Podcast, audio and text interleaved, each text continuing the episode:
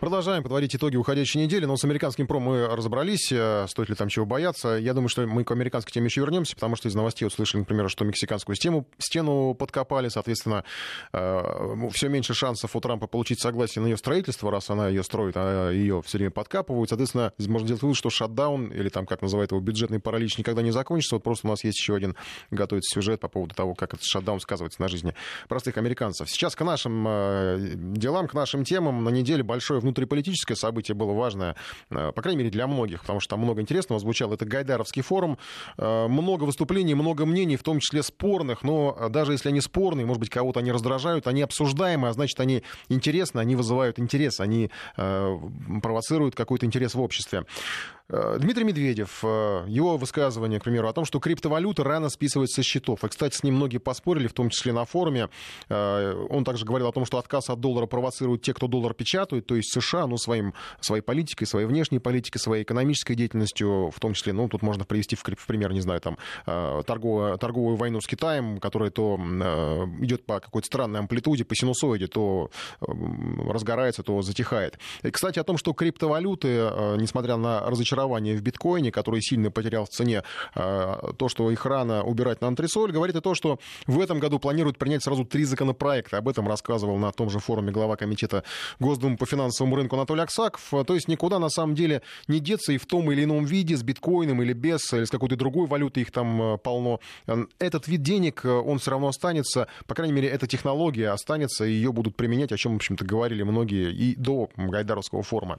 Глава счетной палаты Алексей Кудрин рассказал, как вывести Россию в топ-5 экономик мира цель добиться 3% роста в год. Это сверхтяжелая задача, говорил он. Нацпроекты помогают, это достаточно большой вклад, но только они, эти нацпроекты, не дадут эффекта. Нужны дополнительные меры политики, как он выразился, которые создадут экономический рост. Ну, например, трудовые ресурсы, они, в общем, будут снижаться. Это связано и с демографией, это связано там и с что, тем, что приток мигрантов тех же он сокращается, то есть как-то какое-то замещение, оно будет э, уменьшаться. И все это будет негативно влиять на экономический рост. Остаются инвестиции и рост производительности, которые должны расти таким образом, чтобы перекрыть все другие факторы, ну, в частности, негативные факторы, о, о чем сказал э, Алексей Кудрин. Э, необходимы также другие национальные структурные шаги, в частности, реформирование государственного управления и сокращение роли государства в экономике, считает Кудрин, это его позиция.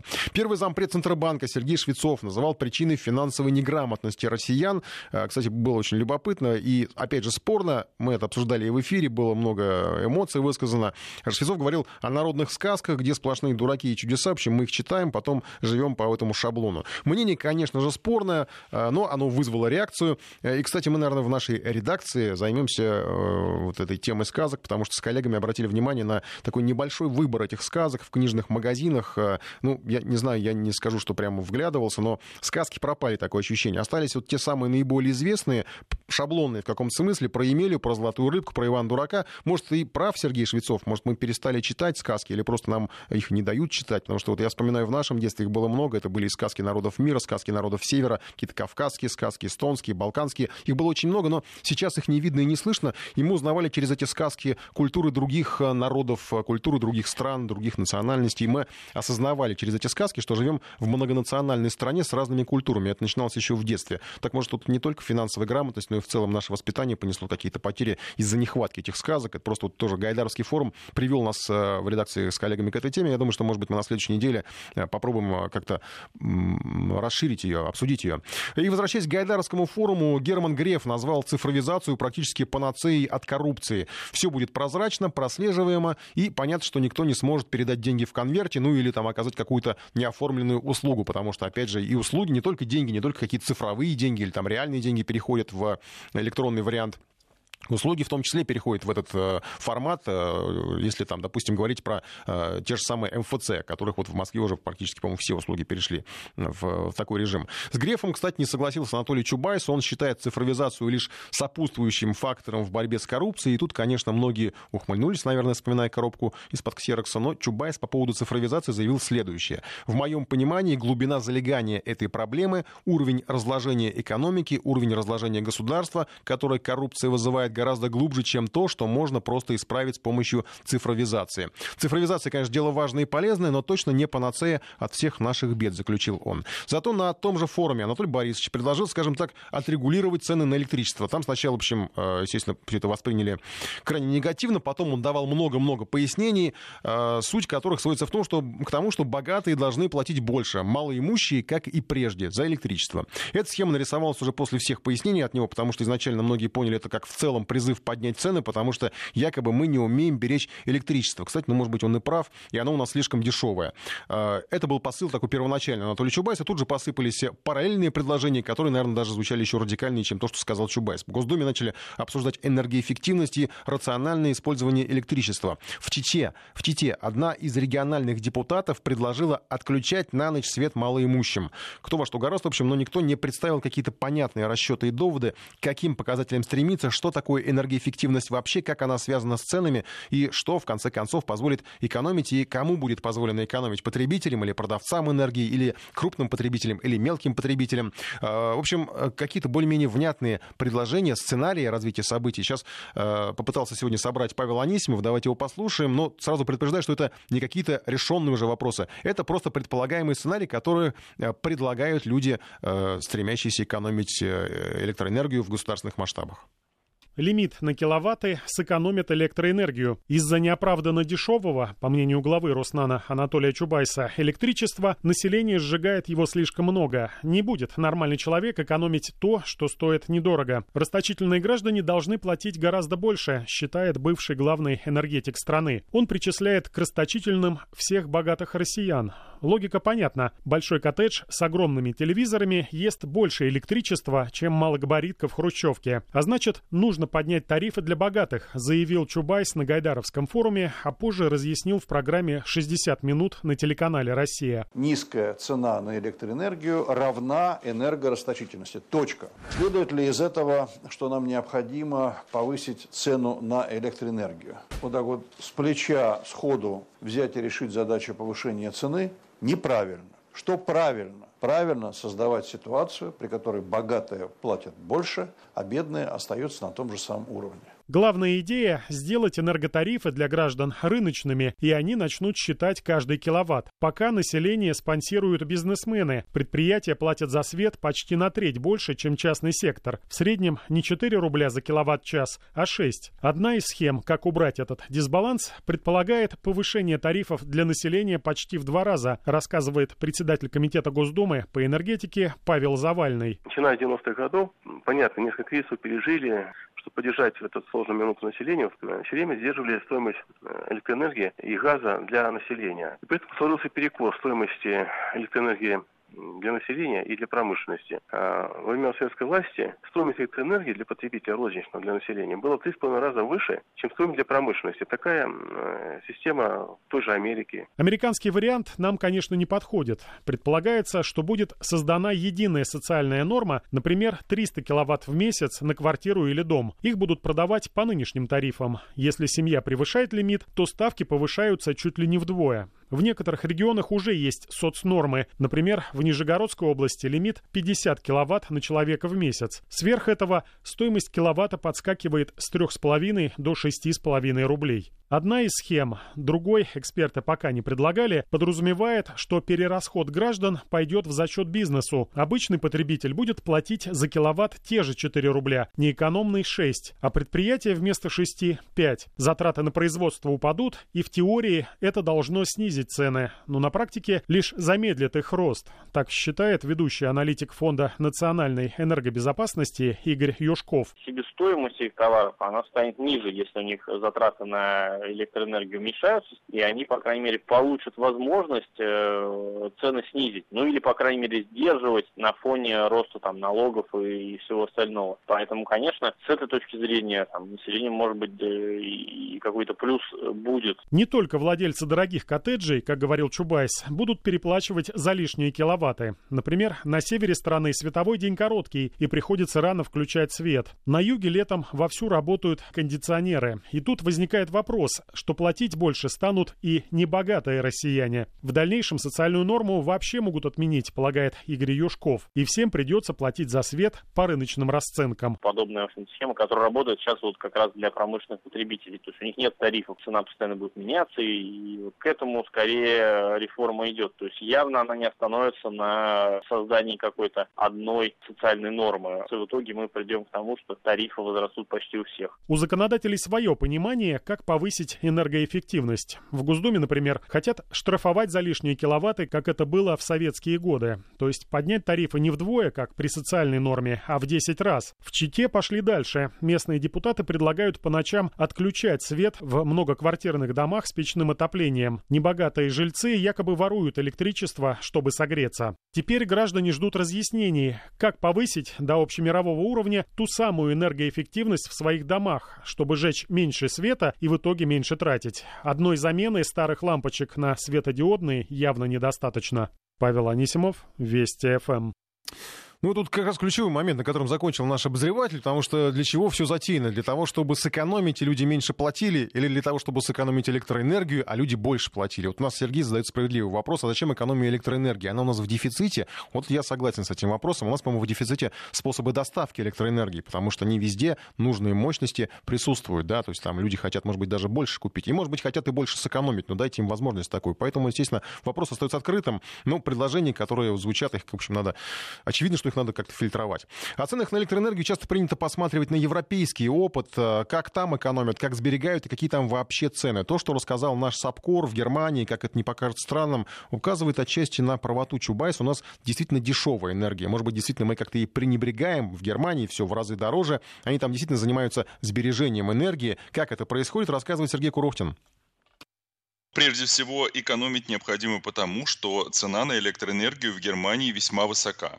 Вот сейчас она несколько отличается, конечно, от э, земли к земле, но в принципе это около 30 евроцентов, 25-30 евроцентов. То есть, если переводить на наши деньги, то, соответственно, цена 1 киловатта-часа будет порядка 25 рублей. Ну, там, 20-25 рублей. Если я правильно помню, в Москве это сейчас примерно порядка 6 рублей имеется в виду э, в дневное время. Следовательно, цена в Германии на электроэнергию получается примерно в 4 раза больше, чем э, в Москве не в России, а именно в Москве. То есть есть стимул, безусловно, экономить. Поэтому в Германии, конечно же, все внимательно следят за электроэнергией, все внимательно изучают тарифы, которые на нее присылаются, какие есть возможности, и стараются экономить. И вот в целом, по средним данным, в год семья из трех человек, которая живет ну, в обычной квартире, в год нажигает э, 2500 киловатт-час по данным, и, следовательно, в год примерно платят 800, э, ну, редко когда 900 евро в год. То есть в целом немецкая семья обычно тратит 5-7 тысяч э, рублей в месяц на электричество и делает все для того, чтобы эту э, сумму еще и уменьшить. К тому же э, разница между, например, югом и севером, она в Германии тоже существует. Считается, что в общем-то юг, или даже скорее, можно сказать так, юго-запад, он платит меньше, чем северо-восток, примерно на 100 евро в годовом исчислении. Все-таки на северо особенно в Северо-Востоке, расходуют электричество больше. В чем же главный залог экономии электричества в Германии? Об этом, кстати говоря, регулярно пишут в журналах, в газетах, регулярно делают публикации разного рода графиков, столбиков, и немец внимательно изучает, какие есть сейчас варианты по экономии электричества. Но самое главное, это то, что в Германии в целом есть около тысячи провайдеров электроэнергии. У этих тысячи провайдеров, это в целом по стране, я посмотрел, около 10 тысяч разного рода тарифов. Но даже вот обратимся вот на систему с провайдерами.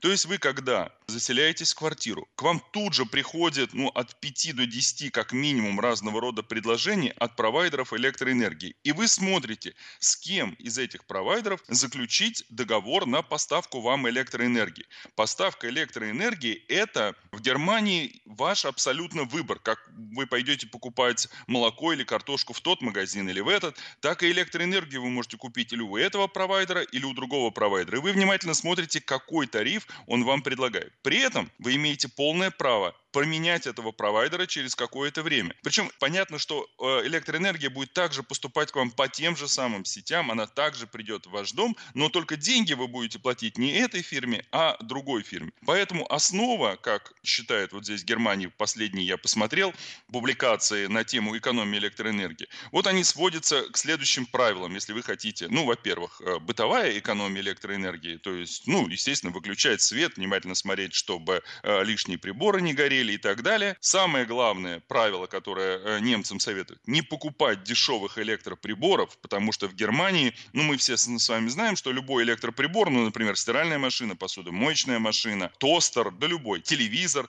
у него есть э, свои нормы потребления электроэнергии. И вот у дешевых электроприборов они как раз пожирают гораздо больше электроэнергии, как мы знаем. И вот здесь класс энергопотребления очень важен для немца, когда он покупает ту или иную э, вещь. Прежде всего, стиральную машину и посудомойку, потому что они потребляют очень много электричества. Предлагается не покупать дешевые электроприборы, лучше чуть-чуть потратить больше денег, но купить дорогую стиральную машину, которая будет э, потреблять не так много электроэнергии. Это второе очень правило, важное для немцев. Третье, как они считают, это регулярно менять или, по крайней мере, смотреть на возможность смены провайдера. Потому что как только вы остаетесь с одним провайдером в течение длительного времени, вы иногда даже не замечаете, как он э, начинает потихонечку повышать цены или э, разного рода услуги. Поэтому нужно всегда быть готовым поменять этого провайдера, изучать другие возможности и внимательно выбирать контракты. И, кстати говоря, согласно немецкому закону, если ваш провайдер повышает цену на электроэнергию, то это для вас причина, вы имеете полное право разорвать с ним контракт немедленно. Например, контракт на год, но он повысил цену. Окей, ты говоришь, тогда я разрываю наш контракт и ухожу к другому провайдеру. И поэтому, когда здесь повышают э, цену на электроэнергию, то очень долго с большим количеством бумаг объясняют, почему это произошло, и вообще все повышают, поэтому вы от нас не уходите. У нас после повышения все равно самые лучшие цены. Ну и еще есть одна такая тонкость. Э, в Германии вы можете выбрать тип электроэнергии, который вы хотите потреблять. То есть вам тот или иной провайдер, он всегда сообщит, моя электроэнергия, которую я вам поставляю, она состоит на 30% это, например, газ, сжигаем газ, 30% у меня это там, нефть, а еще у меня там а, солнечная электроэнергия. И некоторые провайдеры, более дорогие, они специально предлагают и говорят, что у нас электроэнергия вообще вся из возобновляемых источников. Мы дороже, но если вы с нами заключите договор, то в данном случае вы будете делать свой вклад в экологически чистую энергетику и будете развивать э, энергетику, которая базируется на там, силе ветра, на солнце, на гидроэнергетике.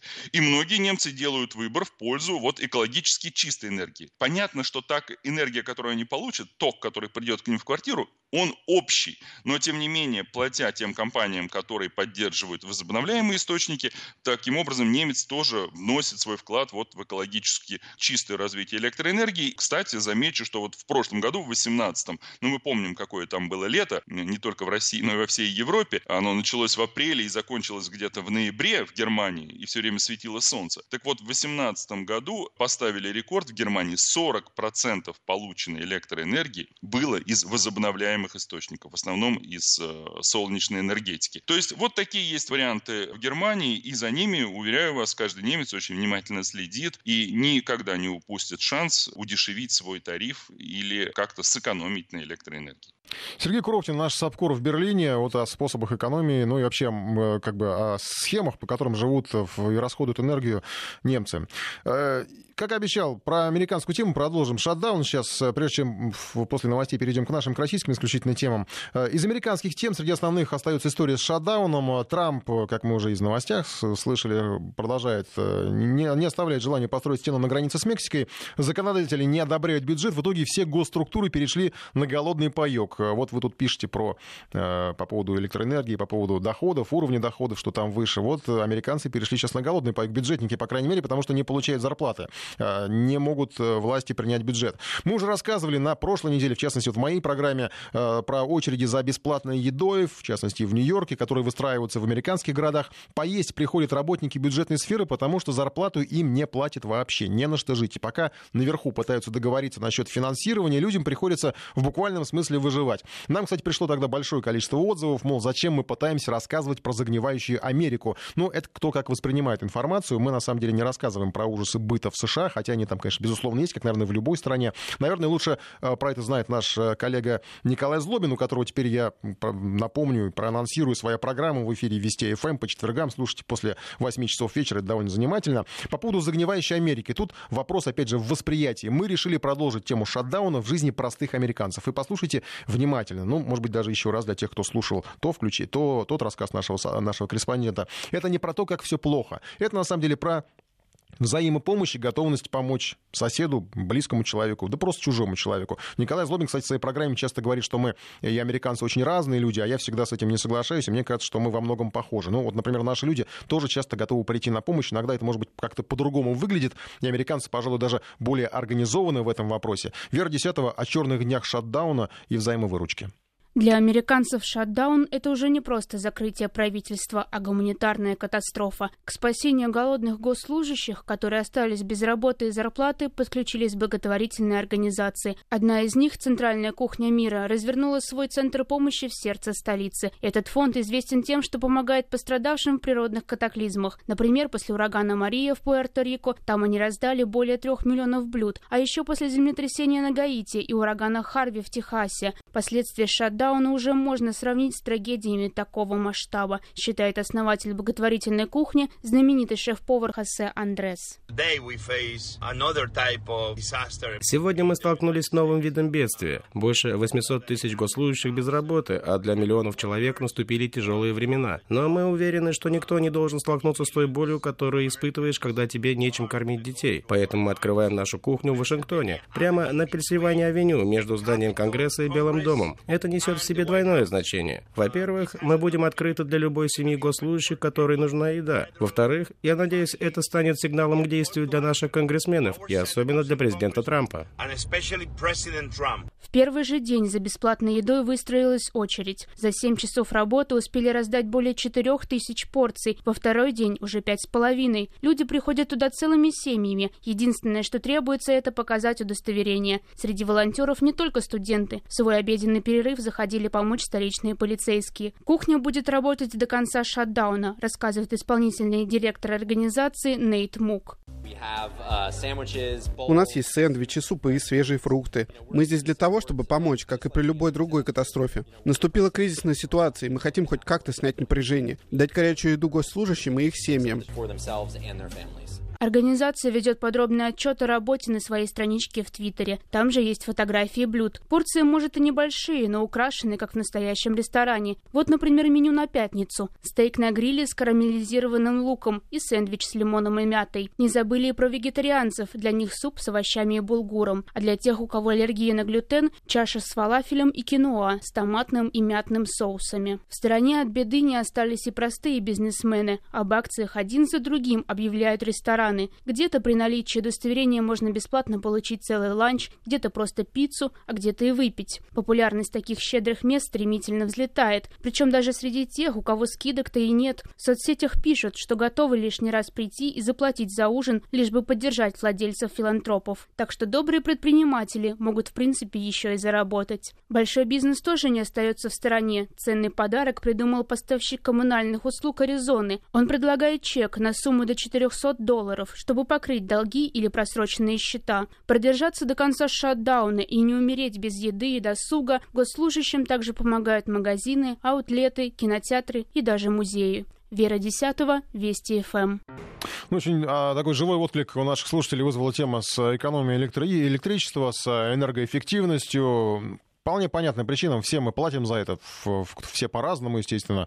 Э, все по-разному расходуем электричество. Но касается это каждого. И мне кажется, напрасно тут вот некоторые э, выражают недовольство, что мы, что наш САПКОР в Германии рассказывал, а как там в Германии экономят, как платят за электричество. Ну, если не рассказывать и не смотреть, как у них, тогда, наверное, лучше жить в Северной Корее и вообще ничего не видеть. Да, вот как-то так получается. А что касается энергоэффективности, то вот я согласен со многими, что ну, тут действительно непонятно, ради чего э, э, все затеяно, какая цель во всей этой энергоэффективности, по крайней мере, на уровне тех, кто это, эти задачи реализует. Потому что, с одной стороны, э, одно дело, когда энергоэффективность это для того, чтобы сэкономить и поменьше потратить, а другое, когда энергоэффективность это для того, чтобы кто-то заработал, э, в том числе, видимо, тот, кто как-то это, к этой энергоэффективности будет э, допущен. У нас вообще с этим мало что понятно. Это, кстати, показывает и история с теми же счетчиками тепла. Вот их мы помним в течение последних лет, ну или месяцев буквально навязывали россиянам, почти уже решили ставить в новостройках, а на неделе на это буквально Минстрой признал, что они не так уж и нужны. Зато ведомство объявило, что новостройки теперь необходимо оснащать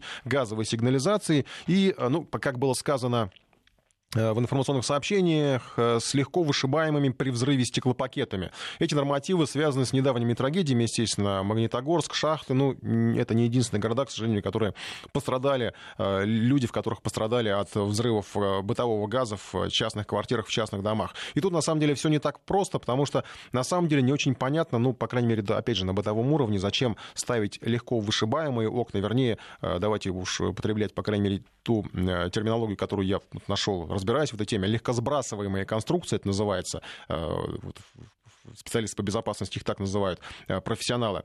Э, потому что непонятно, зачем они нужны, ведь если сделать достаточно надежную саму систему подачи газа, систему э, расходования газа, тогда, наверное, не нужны будут никакие легко вышибаемые окна. Но если смотреть вот на эти легко сбрасываемые конструкции, то из той информации, которую, опять же, я получил при подготовке программы, насколько мне известно, этой продукции просто пока нет. Вот в тех объемах, которых, может быть, ее можно было бы применять. Она используется в, промышленных, в промышленности, в помещениях, в в технологиях, э, там где-то требуется для безопасности. Я, кстати, даже смотрел ролики испытаний, стоит э, такое вот что-то типа Э, ну, не сарай, ну, какой-то домик небольшой, там как раз вставлена вот эта вот а, легко сбрасываемая конструкция, окно пластиковое на вид обычное, э, происходит внутри взрыв, конструкция сама, сам дом стоит на месте, э, стекло просто вылетает, разбивается, в общем, как бы, ну, главная задача выполнена, сохранена устойчивость самого дома, то есть нет, ничего не обваливается. Насколько известно, по крайней мере, как нам удалось узнать, наша редакция, для жилых домов такие окна пока просто не делают. Они должны быть, во-первых, частью проекта дома, то есть не просто их э, воткнуть в проемы, да, а как-то все это просчитать с архитектурной точки зрения и, опять же, с точки зрения безопасности. Это нам пояснил директор Национального оконного союза Сергей Файзиев. Ну и, конечно, вопрос о цене, он открытый, потому что, по крайней мере, по словам эксперта, э, такие окна гораздо дороже, хотя сейчас, опять же, не понять, насколько дороже, поскольку массовой продукции, еще раз повторим, нет.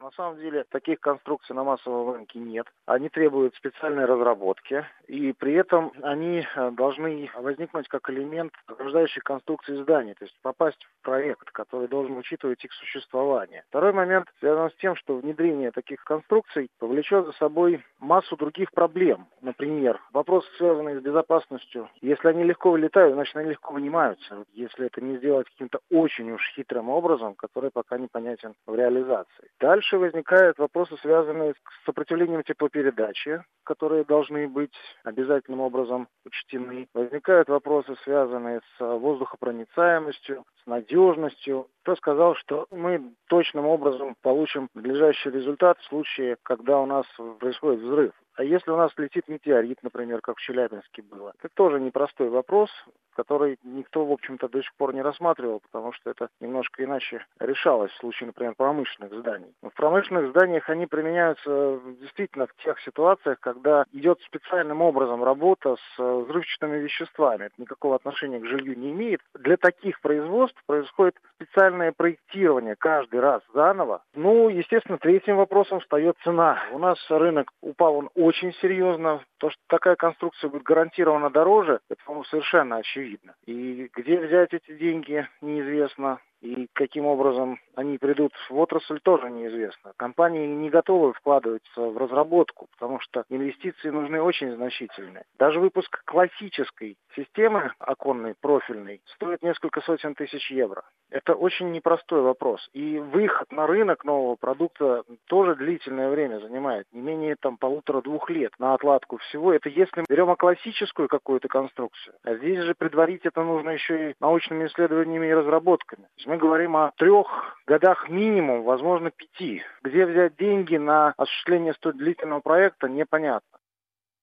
Сергей Фазиев о а, перспективах устанавливать так называемые легко вышибаемые, легко а, сбрасываемые конструкции, в частности, вот стеклопакета. Ну и вот у нас слушатель уже так иронизирует, что если так в доме что-то поставят, а, а если кто-то случайно хлопнет дверью посильнее, что тогда с этими легко сбрасываемыми конструкциями произойдет? Ну, в общем, посмотрим. Да, понятно, что, в общем, это, конечно, такой вопрос воздух. Давайте теперь о серьезном, о настоящем взрыве, к сожалению, произошел он в петербургской типографии буквально накануне ЧП. Оно сегодня получило продолжение. Возникла версия, что взрыв и пожар случились из-за черных копателей. Детонация найденного боеприпаса времен Великой Отечественной войны рассматривается как основная версия взрыва и последующего пожара. Об этом сообщает пресс-служба Главного следственного управления. Сейчас на связи наш САПКОР Александра Писарева.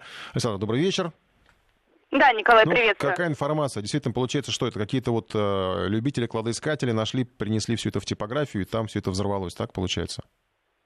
Да, действительно, серьезный пожар, в результате которого трое погибли, еще трое серьезно пострадали начался вчера в 4 часа дня, и э, в здании газетного комплекса в конце Ленинского проспекта, это окраина города, э, здание старое, ему около 35 лет, и в нем работали арендаторы. Вот, в частности, одним из них была компания по продаже и ремонту кассового оборудования, и именно в этом помещении, которое она и занимала, произошел взрыв. Это комната на втором этаже в 40 квадратных метров, э, с трех сторон повезло, если так можно выразиться, ее окружали коридор, курилка и туалеты, то есть больше никто не пострадал. И очевидцы изначально сообщали о хлопке, который предшествовал распространению огня. Ну и полиции оперативно удалось найти свидетеля, точнее э, свидетельницу, которая находилась очень э, близко к этому месту. Это 21-летняя беременная девушка. Она приехала как раз-таки в эту фирму вместе с мужем и его знакомым еще в половину второго. То есть к этому моменту провели уже несколько часов. И незадолго до пожара вышла в коридор за кофе, услышала хлопок. После из двери повалила черный дым. Она побежала на улицу. Ну и вот трое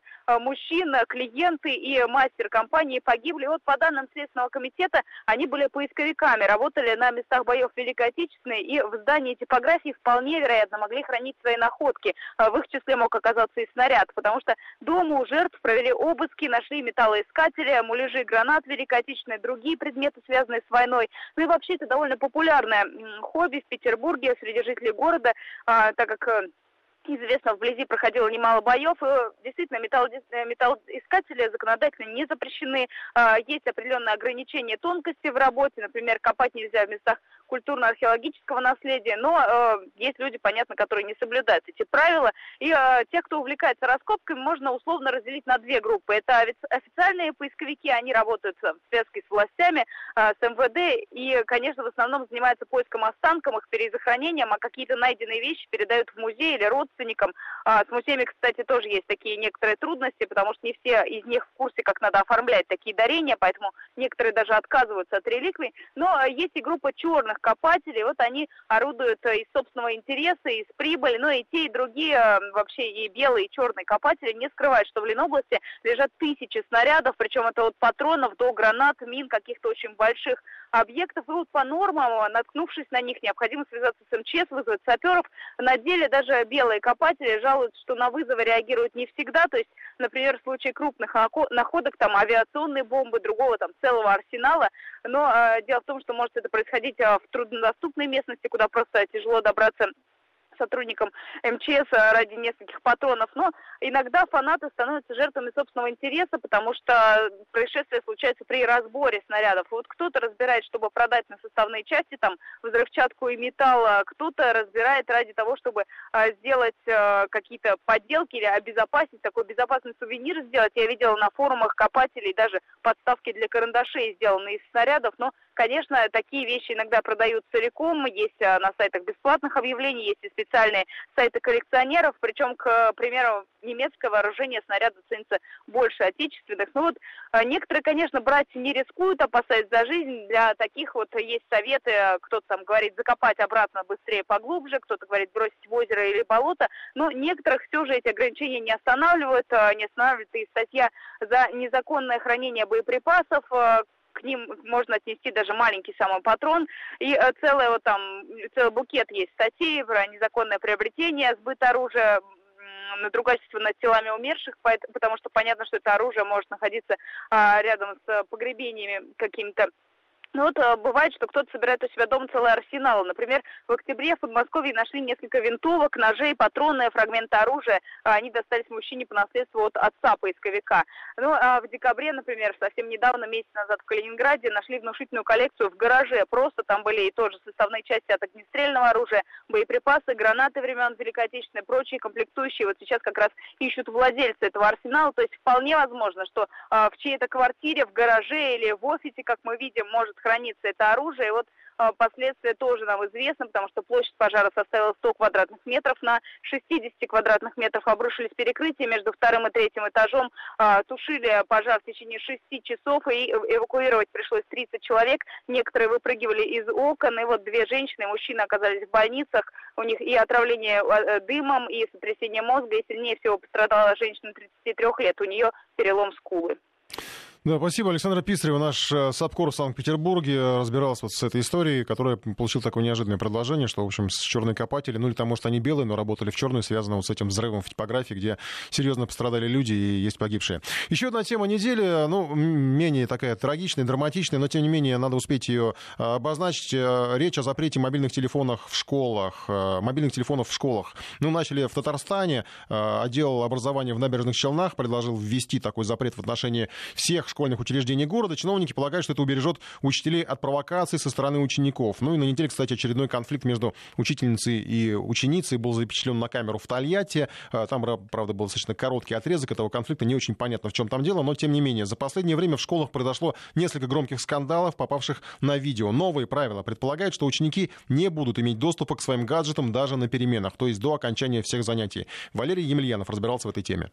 Рунет ежедневно пополняется терабайтами видеороликов из школ, снятых самими учениками. Чаще всего это скучные повседневные будни подростков, но попадаются среди них действительно скандальные эпизоды, которые затем становятся новостями. Хамство учителей, унижение учеников, рукоприкладство. Если это попадает под прицелы камер, то потом гарантированно заканчивается увольнение. Без этих видео родители вряд ли потом смогли бы что-то доказать. Однако на волне громких инцидентов у подростков стал популярен особый жанр – доведение учителя до бешенства с целью выложить потом в интернет. Преподаватели, конечно, в курсе, что их провоцируют, но не всегда могут сдержаться. Вот пример того, как группа старшеклассников хладнокровно изводит мужчину-учителя прямо во время урока. Место действия доподлинно неизвестно.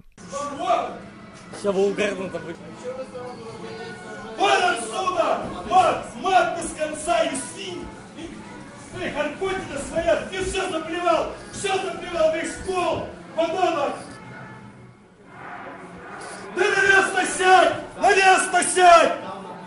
Не на... Сядь на место!